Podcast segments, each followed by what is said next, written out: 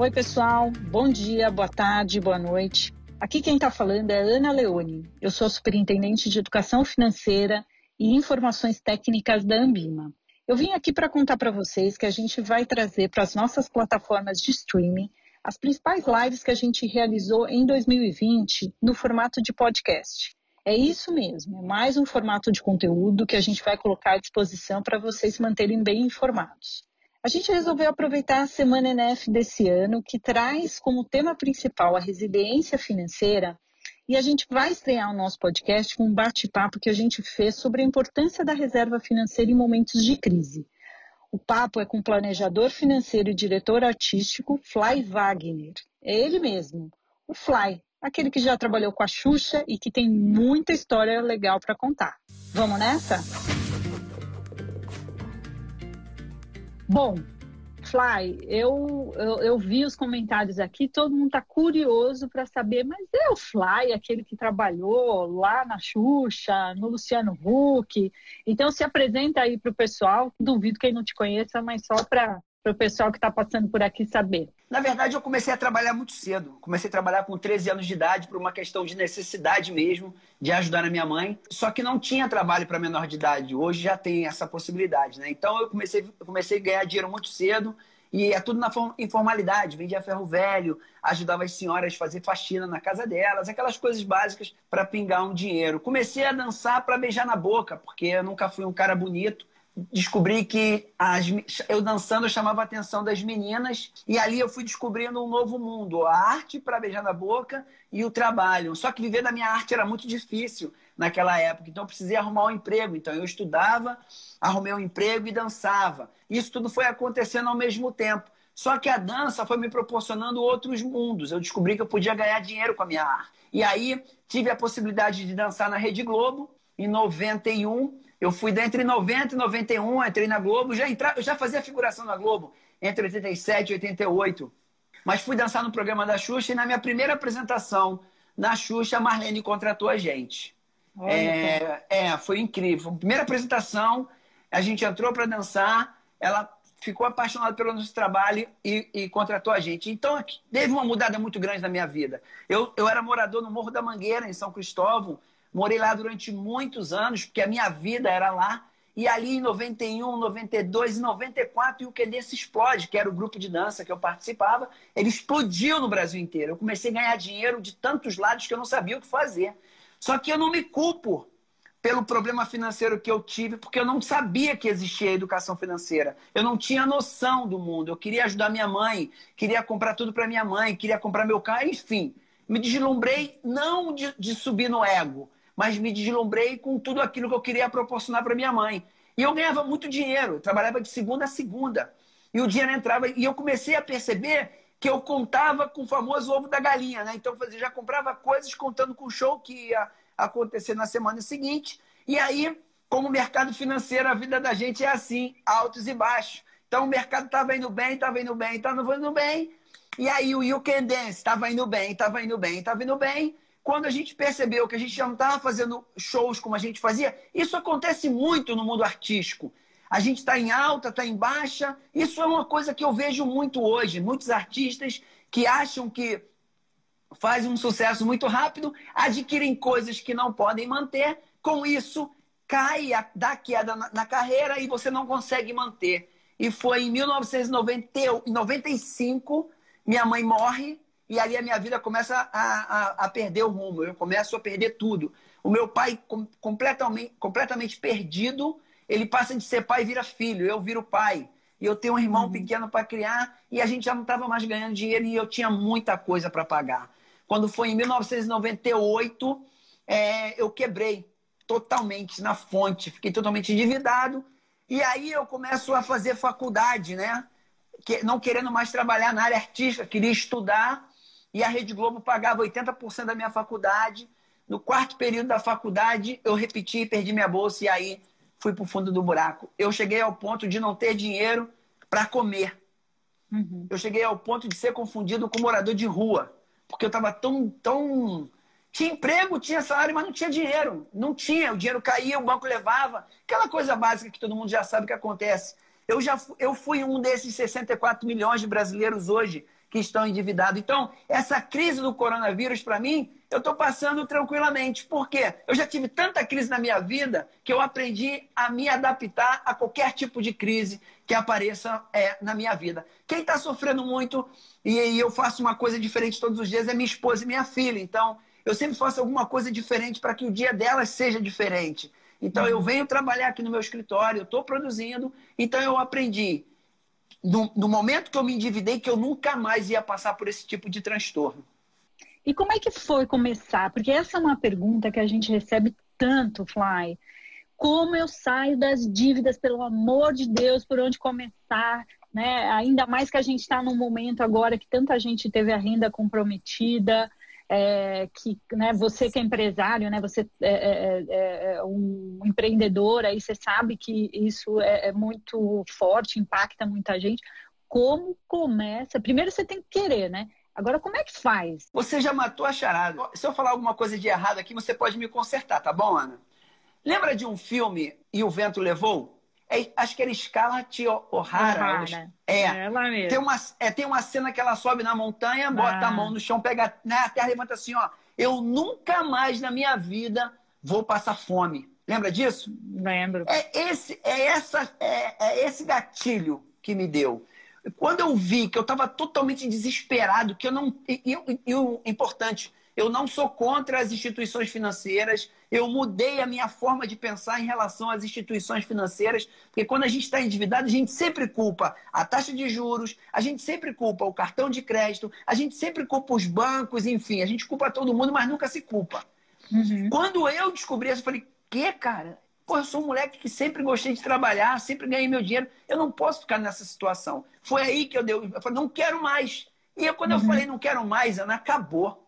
Ali eu dei a minha virada. Ali eu falei, não quero mais e acabou. É isso que eu, é mudança de hábito. E todo mundo sabe disso. Por incrível que pareça, Ana, todo mundo já sabe o que tem que fazer. Mas o mais difícil é você ter coragem. Porque, frase de Robert Kiyosaki, eu falo muito. Saber que você precisa mudar não é o suficiente. Você uhum. precisa ter coragem para fazer essa mudança. E eu fiz essa mudança. Eu acreditei aí, que eu podia. E você começou, aí você falou, bom, por onde você falou? Falou, deixa eu ver o que, que eu estou gastando, deixa eu ver o tamanho das minhas dívidas. Como é que foi, assim? Boa pergunta, Ana. Primeira coisa, eu descobri que eu estava com câncer financeiro. Não tinha mais aonde buscar recurso. Estava duro. O livro do Robert Kiyosaki, Pai Rico, Pai Pobre, custava 35 reais. Eu cheguei numa livraria com 40 reais no bolso, era o único dinheiro que eu tinha. Perguntei, tem algum livro? Ele falou, tem. Me vendeu o Pai Rico, Pai Pobre. Fui para casa. Eu li o Pai Rico, Pai Pobre, eu falei assim, ó, que que é isso? Tá aqui na minha estante, ó. Aqui também, tá aqui na minha estante também. vou pegar aqui para mostrar pro pessoal. Esse aqui mesmo. Ana, vou falar uma coisa para você. Esse aí que você mostrou é a minha Bíblia. Eu tenho vários dele. Esse aqui, uhum. ó, O Poder da Educação Financeira. Descubra algo que você faria de graça pelo resto da minha vida. Educação financeira. Depois uhum. descubra um jeito de ganhar dinheiro. Hoje eu sou remunerado pelo trabalho que eu faço. Uhum. Só que aí que vem o um grande segredo. Quando eu aprendi educação financeira e descobri, eu precisava me capitalizar. Eu precisava fazer recursos. Uhum. Eu estava quebrado. Só que em vez de buscar pegar dinheiro emprestado, eu fui buscar o conhecimento. Busquei o conhecimento. Eu sabia ganhar dinheiro desde moleque. Então eu usei a minha arte e o meu talento e comecei a me capitalizar. Uhum. E aí vem os pequenos valores. Tô falando muito rápido, Ana? Tá legal? Não. Então vai lá. Ótimo.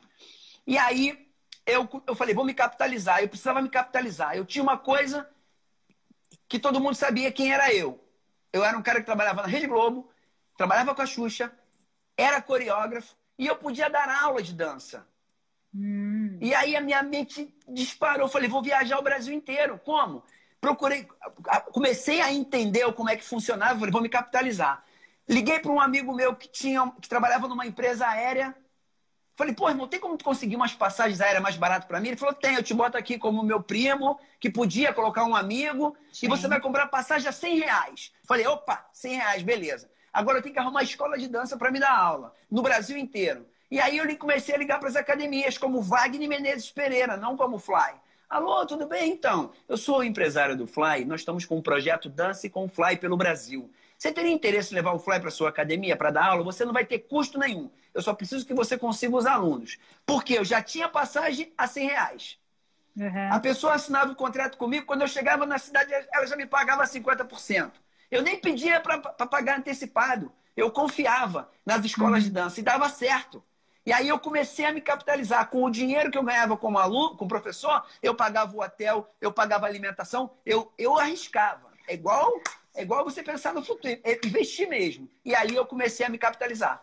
Agora me fala uma coisa, você fez uma parte que é importante mesmo, de aumentar a sua receita, mas como é que você cuidou dos seus gastos e as suas dívidas?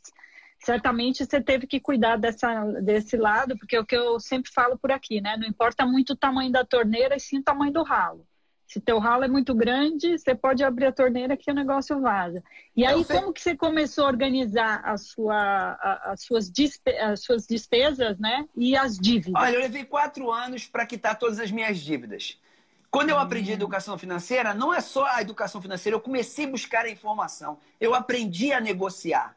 Eu aprendi a falar francamente. Eu não tinha mais medo de gerente de banco.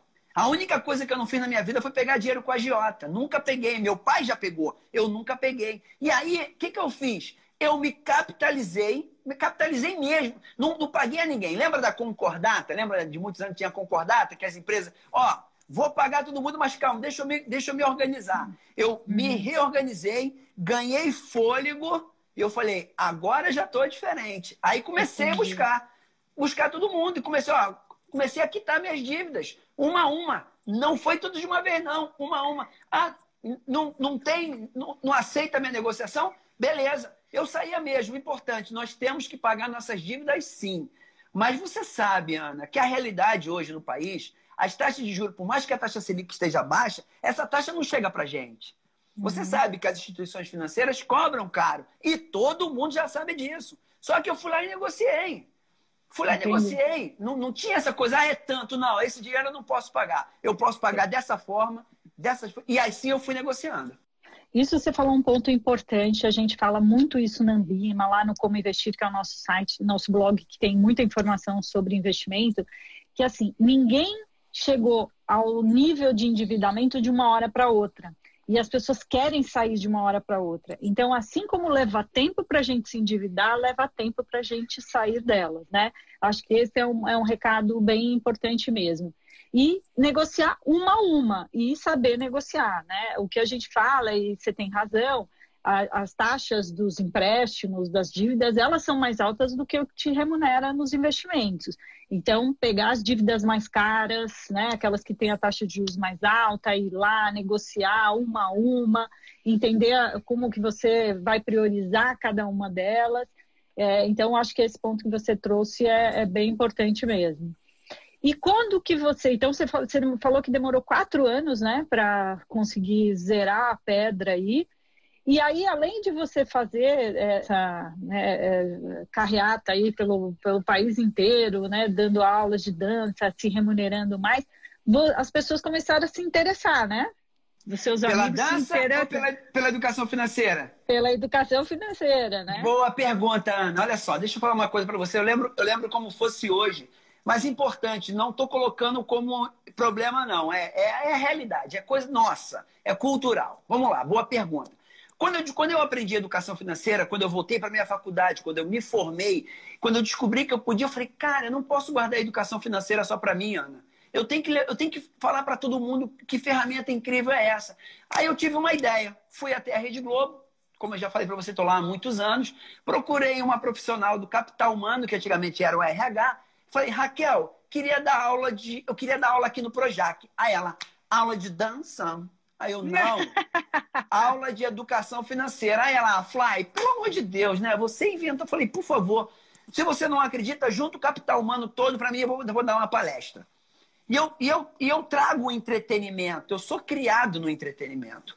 Eu, a minha palestra não é. Oh, não, eu já entro quebrando tudo, é música, é, é, é o tempo todo, não tem tristeza. Eu até brinco que eu, eu criei o stand-up do dinheiro, é divertimento do começo ao fim. Aí quando eu acabei a minha palestra no Capital Humano, ele falou: Caraca, Fly, você vai dar aula aqui. Falei, ótimo. Mas não pode falar que é o Fly. não sou eu o coreógrafo, é o Wagner Menezes Pereira, o mesmo Wagner que ligou para as academias. Não, tudo bem. Aí teve uma divulgação interna dentro da Rede Globo, Wagner Menezes Pereira vai dar aula de educação financeira. Eu lembro como fosse hoje, me colocaram numa sala lá em cima da fábrica de cenário, dentro do Projac, estou lá esperando, cheguei muito cedo. Boa. Eu cheguei na sala de aula às 7 horas da manhã, minha aula ia começar às 9. O pessoal foi chegando. E qual é, Flávio? Vai fazer aula também? O que, que houve? Tá endividado? Pô, mas tu trabalha com a Xuxa, cara. Trabalha com o Luciano Huck, tá duro. Imagina... Se tá ruim para você, imagina pra gente. Falei, calma, irmão, senta aí, vamos trocar uma ideia. Quando é. deu 9 horas da manhã, eu levantei. Falei, galera, bom dia, eu sou o Wagner Menezes Pereira e eu que vou dar aula para vocês. E ali veio aquele burburinho, aquele preconceito. Algum... Eu falei, cara, não vai embora não, me dá aí 10 minutos, me dá aí um pouquinho. Aí o pessoal foi ficando. Eu dou aula na Rede Globo há mais de 12 anos. Não só o presencial, que é dentro do Projac, mas eu também tenho um curso online, que é para as 5Gs.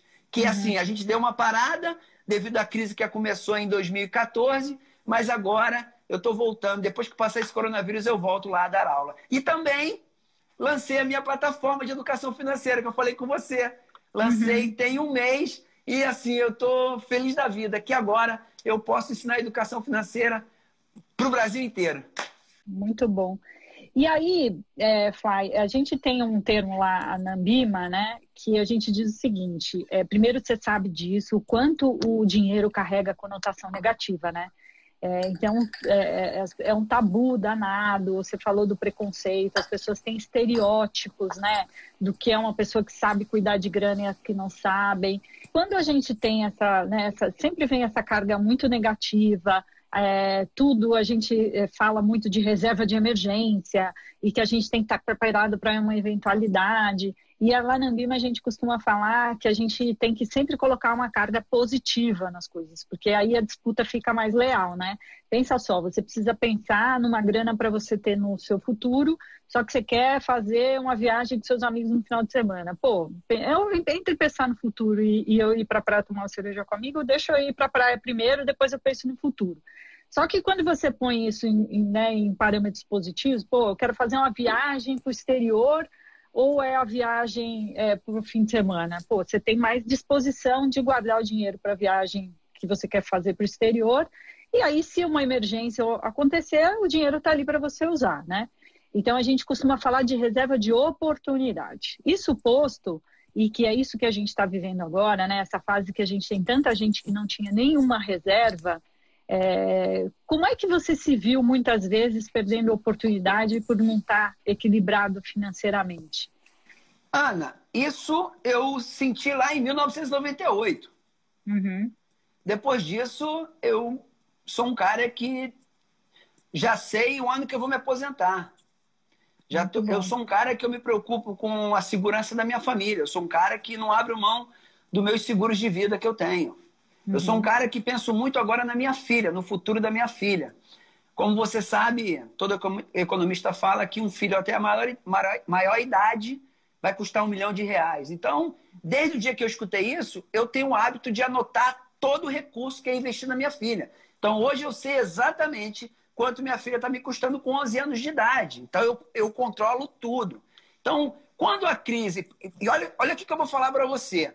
Nós só estamos a um, quase 40 e poucos dias de uma crise desse tamanho.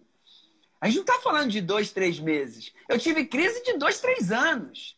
Desesperadora, uhum. entendeu? Então, quando a crise apareceu do coronavírus, é, eu estou eu, eu preparado para qualquer tipo de crise. A única, até para minha morte, eu estou preparado. Se eu morrer, a minha família não fica, não fica desamparada. Não é que a gente fique é, obcecado, mas é, é realidade. Então, uhum. hoje, eu falo para as pessoas que estão com problemas financeiros que fique calmo. A prioridade não é pagar sua dívida, a prioridade é sua sobrevivência. E isso não estou falando, não. Todos os especialistas que eu acompanho estão falando isso. Esse momento que nós estamos vivendo vai mudar, Ana. Eu tenho certeza que quando isso passar, as pessoas vão começar a ver isso de outra forma. A gente uhum. não pode esperar o problema aparecer para resolver. E eu sei, Ana, a quantidade de pessoas que eu tenho orientado pelo meu Instagram, e acredito que você também deva estar fazendo isso, é muito grande. As pessoas falam, uhum. ah, eu estou desesperada, ah, eu quero me matar. Se matar por causa de dívida, não vale a pena. Tem que manter a calma. Uhum. Isso vai passar. Agora, que isso fique de exemplo, porque outras crises virão. Uhum. Então, eu sou um cara que tenho reserva financeira desde o dia que eu aprendi educação financeira. Eu aprendi a me pagar primeiro, entendeu, Ana? Eu me, me pago conta, primeiro. Me conta um pouco sobre isso. Você, a gente falou muito aqui de mudança de mindset, né? Mudança de comportamento. Sim. Teve um dia que você falou, não, chega disso, deu uma de Scarlett, subiu na montanha com a terra na mão, falou, chega dessa história nunca mais vou passar por isso. E você mudou um comportamento e aí você teve atitudes objetivas para você conseguir reverter essa situação. Sim. Como é que foi você começar a investir? Porque lá na Ambima a gente fala muito isso, né? Uma coisa é você é, poupar mais, ou seja, você se equilibrar, né? Você conseguir ficar no azul. A partir de ficar no azul, conseguir é, preservar mais aquilo que você ganha e depois investir melhor o seu dinheiro. São duas etapas, que às vezes as pessoas também já querem ser investidores ultra profissionais e ainda não percorreu o caminho necessário. Como é que foi para você desbravar esse mundo todo aí do, do, dos investimentos? Como você eu começou? Sou, eu sou um cara que eu sou investidor, é, eu gosto muito de imóveis, eu sou um cara que gosta de fundos imobiliários, eu sou um cara que gosta de tesouro direto, eu sou um cara que gosta de previdência, eu sou um cara que gosta de mercado de ações, eu sou um cara que diversifico. Eu não coloco uhum. todos os ovos numa única cesta. Eu tenho meu fundo de reserva, que eu posso mexer nele a qualquer momento. Eu sou um cara que gosta de. Eu sou um cara da antiga, que eu gosto de ter dinheiro no bolso. Eu sou um cara que. Eu sou assim. Se eu te mostrar o meu tapa de moeda, você cai para trás. Ah, eu quero saber eu um sobre cara, isso. É, eu sou um cara que. Eu, eu, eu sou um cara fascinado por esse assunto. E sabe que é uma coisa legal, Ana, que as pessoas me falam assim: eu já conquistei meu primeiro milhão. Conquistei. É, só que quando eu falo que eu conquistei, conquistei meu primeiro milhão, não quer dizer que eu sou milionário. Eu trabalhei, fiz meus melhores investimentos e eu penso em me aposentar, não milionário, mas com a minha liberdade financeira. Todo mundo quer ficar milionário. Às vezes eu até brigo que as pessoas querem entrar numa fila para jogar, preferem entrar numa fila para jogar na loteria do que entrar num lugar para aprender educação financeira. As pessoas acham que elas podem ficar milionárias da noite para o dia. A quantidade de falcatruas. Não pula esse vídeo, não, que você vai ficar milionário. Isso é enganação. Não existe fórmula mágica. Eu sou um investidor de curto, médio e longo prazo.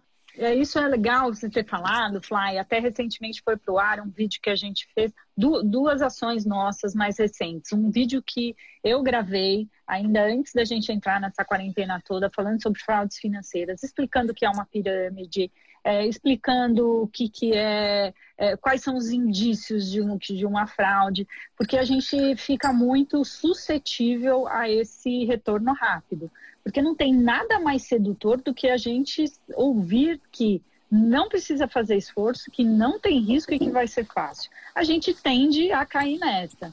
E, então, isso tem que ter muita atenção. E o outro, a gente fez uma live aqui no Instagram também com, a, com José Alexandre Vasco, da CVM, responsável pela área de orientação de investidores. A CVM, para quem não sabe, é o xerife aí do mercado financeiro. Ele o melhor que nós temos, o melhor é, que nós temos. É, então foi muito legal essa live, tá lá no YouTube da Ambima gravada, é, porque as pessoas ficam tão no desespero de querer sair das dívidas a qualquer custo, né? tirar aquela coisa ruim da frente enriquecer fácil que acabam caindo nessas fraudes. E o importante dizer também que nesse período que a gente está, nessa crise toda, essa quarentena, a gente está muito mais, assim, os pilantras estão aí de plantão é, mandando ver. Até os 600 muito. reais das pessoas querem levar. É, Meu exatamente. Deus do céu, que ganância é essa? Por que, que eu tenho que tomar o dinheiro? As pessoas estão loucas, cara. Não é possível. Será que isso é cultural ou é isso no mundo inteiro, Ana? É, olha, é, é, é, mundial, assim, né? Acho que até isso é uma coisa legal de contar. A gente participa na Ambima de alguns fóruns internacionais que discutem educação financeira e a gente fala muito sobre é, esse tema. Em todos os países, esse, esse sempre é um item de pauta. É, uns, alguns anos atrás, a gente participou de, uma, de um treinamento sobre educação financeira numa organização internacional que reúne reguladores e autorreguladores do mundo inteiro. E um dos temas foi fraude. Né? É, assim, falando a preocupação, e, e, quem apresentou foi uma delegação americana, de dizendo quanto isso lá é um problema também. No fim, é, Fly, nós somos seres humanos. As nossas motivações, as nossas nossos vieses né, de comportamento, eles estão instalados na nossa espécie, né? não importa muito na nossa geografia. É, tem muito que se fala também é, dizendo que ah, o, o, brasileiro tem menos educação financeira que outros países. O que a gente tem é um nível de educação básico que a gente fica abaixo da média, assim, abaixo de muitos países. Mas, por outro lado, o brasileiro sabe se virar bem em algumas coisas, né? Ele entende bem o que é uma inflação, o que é perder o poder de compra do dinheiro. Por mais que as pessoas, e você comentou aqui, as pessoas sabem que elas estão pagando caro por um crédito, é, mas elas acabam, ah, deixa que vai dar, né? No final dá certo. Então a gente também é suscetível a isso. Então as fraudes elas estão instaladas em todos os lugares. Eu fico muito preocupado. Então eu vou aos pouquinhos, né? Eu tinha falado para você sobre o desafio do Tupperware, né? Conta para gente. É, o desafio do Tupperware foi o seguinte, como eu te falei no começo da nossa live, eu costumo juntar moedas dentro do Tupperware. Eu gosto, eu gosto de ver a moeda. Eu tenho vários Tupperware com moeda. Aí o pessoal fala assim: ah, mas a moeda fica presa. Não, meu irmão, isso aqui é, deixa é coisa minha, é o meu hobby, deixa aí, não mexe aqui não, que não tem problema. E aí as pessoas falam assim para mim: pô, Flávio, eu não tenho dinheiro para guardar, sempre com reclamações para mim. Eu falei assim: ó, fazer o seguinte, eu fiz um desafio. E as pessoas falavam assim: ah, mas eu não tenho dinheiro para colocar. Eu falei: não tem problema.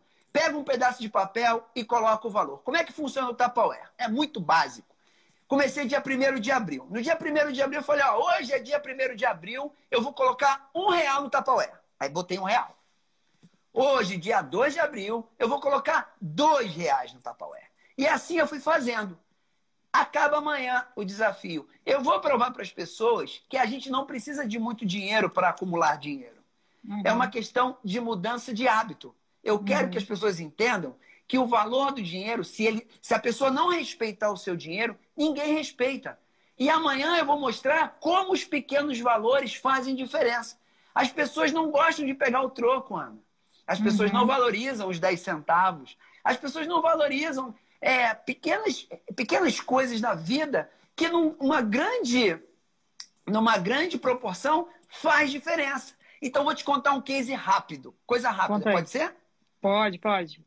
Tem, tinha uma padaria aqui perto da minha casa que eu pegava minhas moedas e ia comprar pão para a família no domingo. Eu sou um cara que acorda às 4 horas da manhã, todos os dias, de segunda a segunda. Então eu faço minhas coisas, sou corredor, gosto de corrida de rua, fui comprar pão. Entrei na fila da padaria com as moedas na mão. Eu sou muito agitado, imperativo demais. Estou na fila, uma das minhas moedas voou. Flau, flau, e aí eu peguei, eu peguei, eu fiquei, eu fiquei agoniado que, caraca, minha moeda caiu no chão. E aquela agonia, cara, vou pagar. Aí as pessoas assim, hum, será que ele vai baixar para pegar a moeda? Sabe aquela coisa de, pô, o cara trabalha na Globo, é famoso, vai baixar para pegar a moeda? E eu aqui, ó, vou pegar a moeda, vou pegar a moeda. Aí baixei para pegar a moeda, baixei. Quando eu cheguei embaixo do balcão, Ana, tinha cinco reais em moeda embaixo do balcão. Eu peguei as moedas para mim, eu falei, botei no bolso e toda vez que eu vou na padaria, eu jogo a moedinha lá embaixo para ver se tem mais. Porque as pessoas não pegam e eu pego. Mas, ó, isso é tão verdade, o poder dos pequenos valores, que as pessoas não se dão conta disso. Eu falo muito do desconto, né? Ah, vale a pena pedir desconto? Sempre vale. E aí, quando você chega num lugar, você está comprando alguma coisa é, e tem um desconto de 5%, você fala, ah, não, só 5%? Não, então eu prefiro parcelar. E aí, toda vez que isso acontece comigo, quando eu estou numa loja, alguma coisa, aí eu falo para os vendedores, eu falo assim, gente, eu sempre pergunto, tem desconto? Aí fala, ah, tem, mas é só 5%. Eu falei, 5%? Pô, é coisa pra caramba! Então, é, são as contabilidades mentais que as pessoas fazem. Então, assim, ah, poxa, não, é melhor eu pagar, é, ter cinco, é, dois reais de desconto ou eu parcelar. Na verdade, dois reais é o que você falou. Pô, dois reais eu compro um chiclete. Só que é uma contabilidade mental, porque parece pouco, mas é representativo dependendo do volume que você estiver é, consumindo. Então, ah, esse ponto que você falou é muito importante. Pequenos valores eles ajudam a construir a sua reserva de emergência e ajudam você a se endividar também, né? É no pouquinho, pouquinho que a gente, quando vê, já está ali com a corda né, no pescoço, né, das é, dívidas. É, eu não, eu não, é, é importante deixar bem claro que eu não sou um cara pão duro. Eu não sou um cara mão de vaca. Eu não, é, não tem o certo e o errado. A única coisa errada que existe, se a Ana concordar comigo, pode confirmar. Você não pode gastar mais do que você ganha. Uhum. Se você viver dentro da sua realidade, você pode ter o que você quiser. É, o que a gente fala, né? O exemplo, o único lugar que gastar mais do que é, ganha vale a pena é nas calorias, né? Você tem que gastar mais caloria do que o que você consome, aí a conta fecha. Mas é, eu acho que esse ponto aí você tem bastante razão mesmo é, o quanto não é colecionar dinheiro, é usar o não. dinheiro como meio hábil de conseguir os objetivos de vida. A questão é que esses objetivos eles precisam ser é, é, alongados né, e divididos entre prioridades. O curto prazo não pode consumir todos os objetivos que você tem que ter lá na frente, né? Uma pesquisa da Ambima, a, a pesquisa do raio-x, que é uma pesquisa que anualmente a gente faz, é para medir a intenção e a confiança dos investidores. Então, mostra ali que a gente, no ano passado, teve aí, em média, 40 pessoas só que tinham alguma reserva de emergência, que tinham algum investimento, aliás, é, e mostra também ainda uma parcela grande de pessoas que acredita que vai se aposentar vivendo exclusivamente do INSS. Então, isso também é, é, uma coisa que a gente tem que refletir. O futuro financeiro, a gente que tem que construir ele, né? Então, é, eu acho que esse é um, é um, recado. Bom, tem algumas perguntinhas aqui. Perguntas, uma a gente falou, mas eu quero que você reforce, porque tem gente circulando aqui. Por que, que eu preciso ter uma reserva de emergência, então? Porque um carro precisa de um step também, igualzinho. Todo mundo precisa ter um plano A. O carro, ninguém, o carro não, não pode não ter step. Se acontecer alguma coisa na rua, está roubado. Eu acho que a reserva financeira, a reserva de emergência, todo mundo precisa ter, mesmo que seja pouca. Não precisa se você começar a achar que tem que precisar de muito dinheiro para juntar. Todo, se eu tiver errado, você também pode me corrigir, Ana. Todo economista diz que você tem que ter seis meses de todos os seus gastos. Essa era uma né? pergunta Isso. que eu ia te fazer. Vamos Isso, seis, seis, seis, meses você tem que ter. Eu, olha só, olha quanta coisa que eu vou falar agora. Aí nós temos que pagar nossas contas, pensar no futuro, pagar, é, pagar a escola da criança, pagar não sei o que, pagar inglês, pagar não sei o que, pagar. Aí você tem tanta coisa para pagar que a gente esquece de se pagar.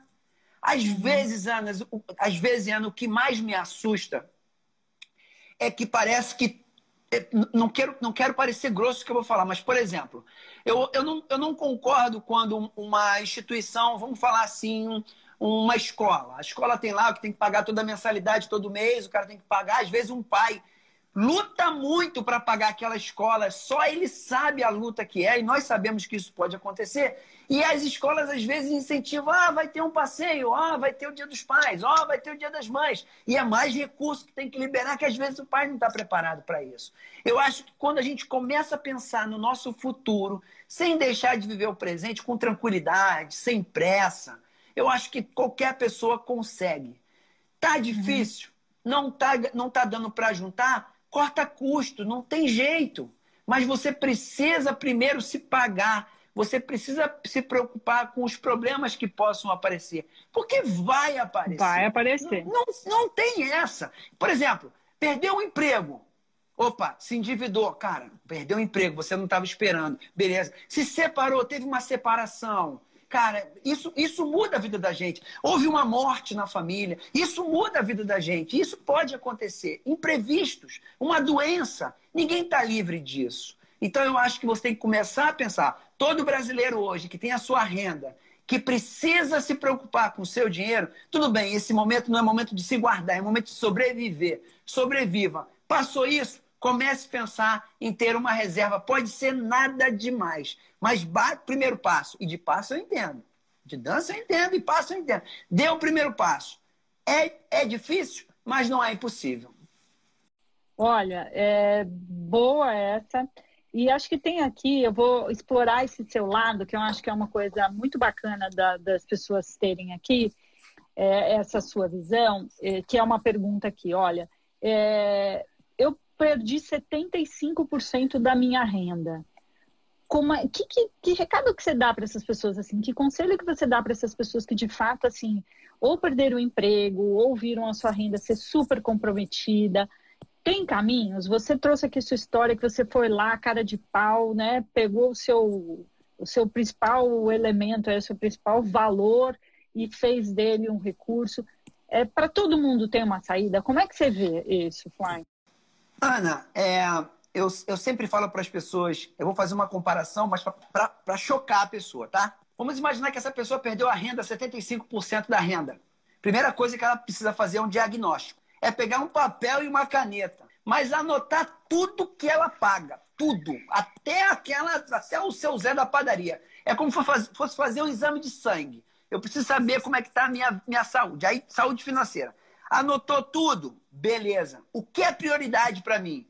Escolhe, escolhe as prioridades. O que não é prioridade tem que cortar. É igual câncer.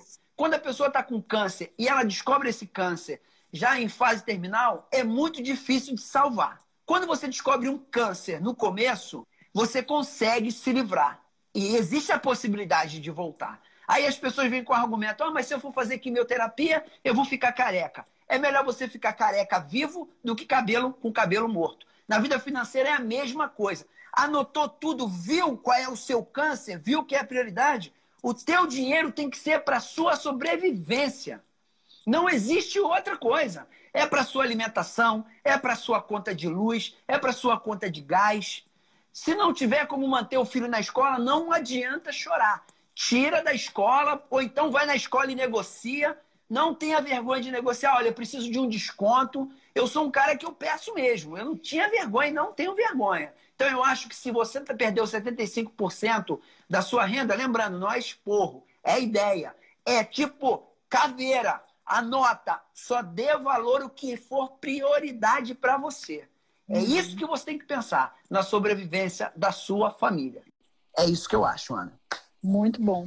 Eu acho que tem também, eu vou complementar o que você disse para a resposta dessa pergunta que a gente recebeu. Mesmo aquelas pessoas que têm uma reserva financeira, porque a gente tem o caso, né, de pessoas que têm lá uma reserva financeira. Essas pessoas ainda assim têm que fazer esse diagnóstico e esse exercício. Todo mundo?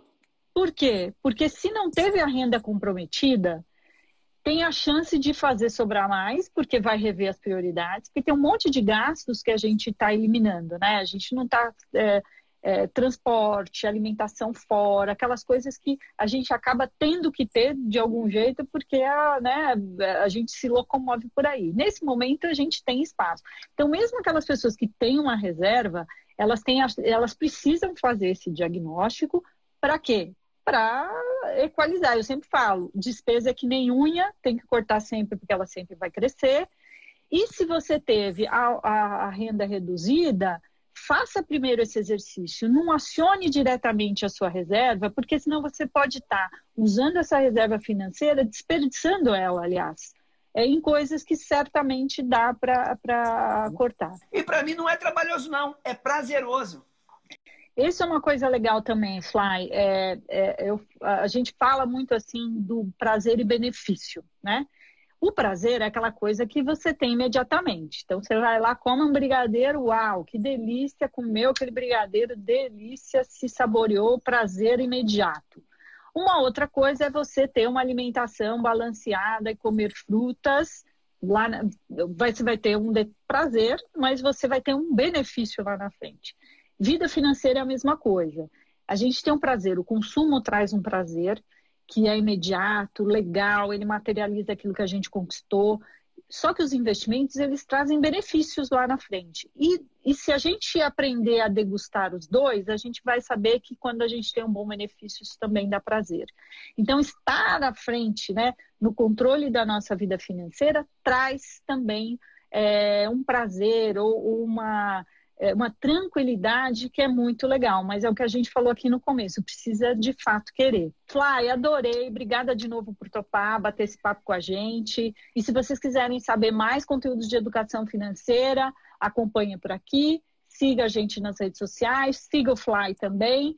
e acesse o nosso blog de educação financeira www.comoinvestir.com.br. É isso aí, gente. Obrigada para quem acompanhou esse nosso papo, nesse novo formato. Espero que vocês tenham curtido bastante. E não deixem de seguir o nosso canal na sua plataforma de streaming favorita. Assim você fica por dentro de tudo que a gente lançar aqui para ajudar você a poupar mais e investir melhor o seu dinheiro. Até a próxima!